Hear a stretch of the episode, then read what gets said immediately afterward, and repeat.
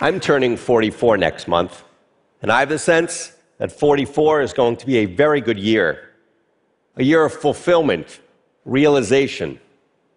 I have that sense not because of anything particular in store for me, but because I read it would be a good year in a 1968 book by Norman Mailer. He felt his own age, 44, wrote Mailer in The Armies of the Night, felt as if he were a solid embodiment of bone, muscle, heart, mind, and sentiment to be a man, as if he had arrived.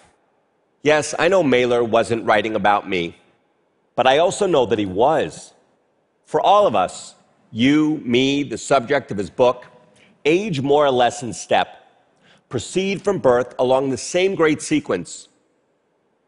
Through the wonders and confinements of childhood, the emancipations and frustrations of adolescence, the empowerments and millstones of adulthood, the recognitions and resignations of old age. There are patterns to life, and they are shared. As Thomas Mann wrote, it will happen to me as to them. We don't simply live these patterns, we record them too. We write them down in books where they become narratives that we can then read and recognize.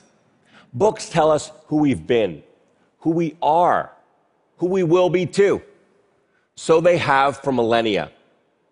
As James Salter wrote, life passes into pages if it passes into anything.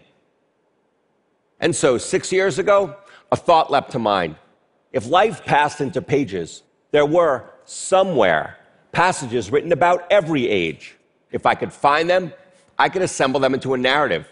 I could assemble them into a life, a long life, a hundred year life, the entirety of that same great sequence through which the luckiest among us pass. I was then 37 years old. An age of discretion, wrote William Trevor. I was prone to meditating on time and age.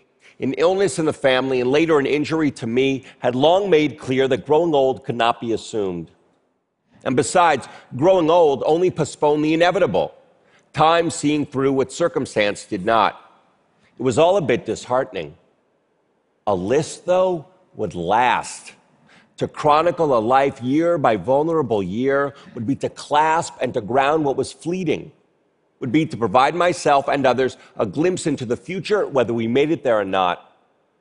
And when I then began to compile my list, I was quickly obsessed, searching pages and pages for ages and ages. Here we were at every annual step through our first hundred years. 27, a time of sudden revelations. 62 of subtle diminishments. I was mindful, of course, that such insights were relative. For starters, we now live longer and so age more slowly.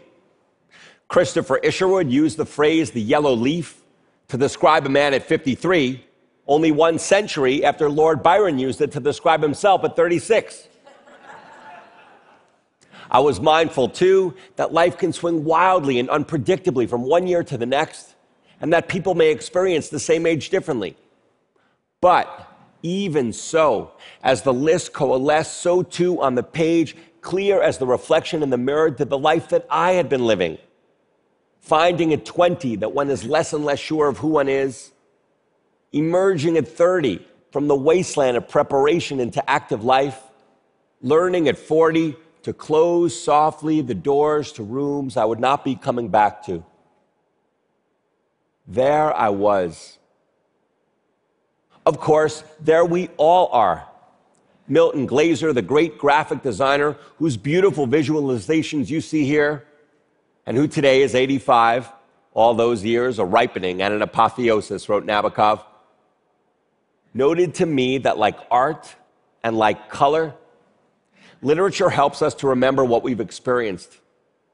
And indeed, when I shared the list with my grandfather, he nodded in recognition. He was then 95 and soon to die, which, wrote Roberto Bolaño, is the same as never dying.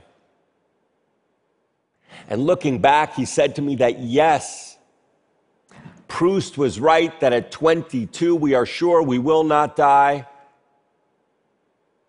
Just as a thanatologist named Edwin Shneidman was right that at 90, we are sure we will. It had happened to him as to them. Now the list is done. A hundred years. And looking back over it, I know that I am not done. I still have my life to live, still have many more pages to pass into. And mindful of Mailer, I await 44. Thank you.